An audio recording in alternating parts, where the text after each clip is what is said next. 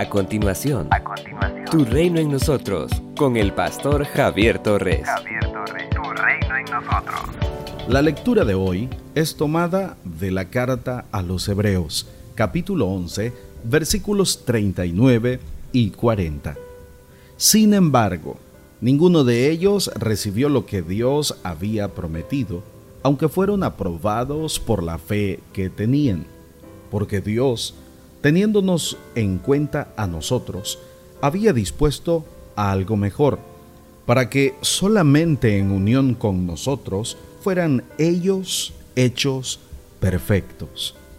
Amados, en este capítulo, el escritor hace desfilar a hombres y mujeres que son ejemplos de una fe que persevera, tomando ejemplos de la historia del pueblo de Israel, demostrará que aquellos antepasados, elogiados en las escrituras, vivieron sostenidos e impulsados por la fe en aquella promesa que Dios Padre les había hecho.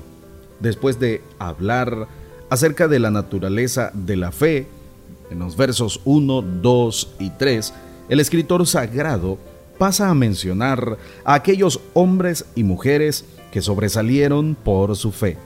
Los primeros en desfilar son los justos de la edad primitiva, versos 4 al 7. Después continúan los patriarcas, versos 8 al 22. El tercero en aparecer, portando su estandarte, es Moisés, el gran legislador de Israel, y a través de quien el Señor llevó a cabo la liberación de su pueblo que estaba esclavizado en Egipto versos 23 al 29. Luego viene, aunque sin ser mencionado explícitamente, Josué. Y junto a él, la prostituta Raab, versos 30 y 31. Finalmente, aparecen los jueces y los profetas, mencionados súcitamente por falta de tiempo, versos 32 al 40. En estos últimos versículos el escritor menciona en primer lugar a aquellos que conquistaron países, impartieron justicia, recibieron lo que Dios había prometido, cerraron la boca de los leones, apagaron fuegos violentos, escaparon de ser muertos a filos de espada, sacaron fuerzas de flaqueza y llegaron a ser poderosos en la guerra, venciendo a los ejércitos enemigos. Versos 33 y 34. Algunos son mencionados por sus nombres, mientras que otros solo por sus hechos. A continuación, como clímax del desfile, aparecen aquellos que, de acuerdo con la manera de pensar humana, fueron derrotados. En esta lista estarán los que sufrieron oprobios, azotes, prisiones, los que fueron apedreados, aserrados, algunos murieron a filo de espada, otros anduvieron errantes por desiertos, montes, cuevas y cavernas, exhibiendo su pobreza económica. Sin embargo, fueron elogiados por la fe. Para muchos son un ejemplo de la antife, pero para Dios son tan extraordinarios en el ejercicio de su fe que su ejemplo remata este precioso sermón. La fe en el Señor no siempre es sinónimo de una vida llena de abundancia de bienes materiales, ni cómoda. La fe implica obediencia absoluta, hasta la muerte. A unos, por su fe en el Señor, los libera de situaciones difíciles y los hace salir invictos de las mismas, pero a otros el mismo Señor los llena de fortaleza para que perseveren en situaciones similares. Unos y otros, en formas diferentes, siempre son vencedores por medio de aquel que nos amó y nos salvó. El Dios de los primeros es el mismo Dios de los segundos, y a todos los ama, y tiene por hijos y herederos de su gloria. Tu reino en nosotros.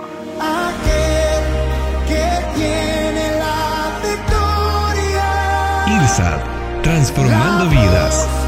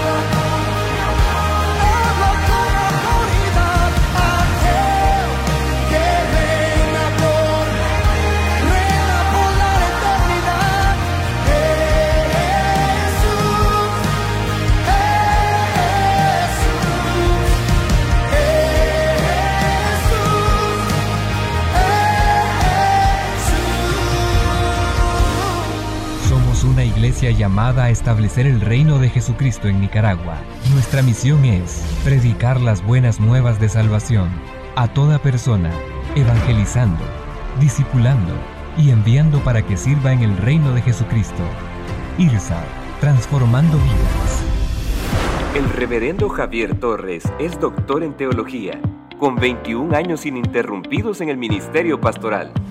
Puedes escuchar y ver sus predicaciones en el Ministerio IRSAT en Managua, de Gasolinera 1 La Subasta, dos cuadras al norte, mano izquierda, o a través de las redes sociales. Esto es Tu Reino en Nosotros.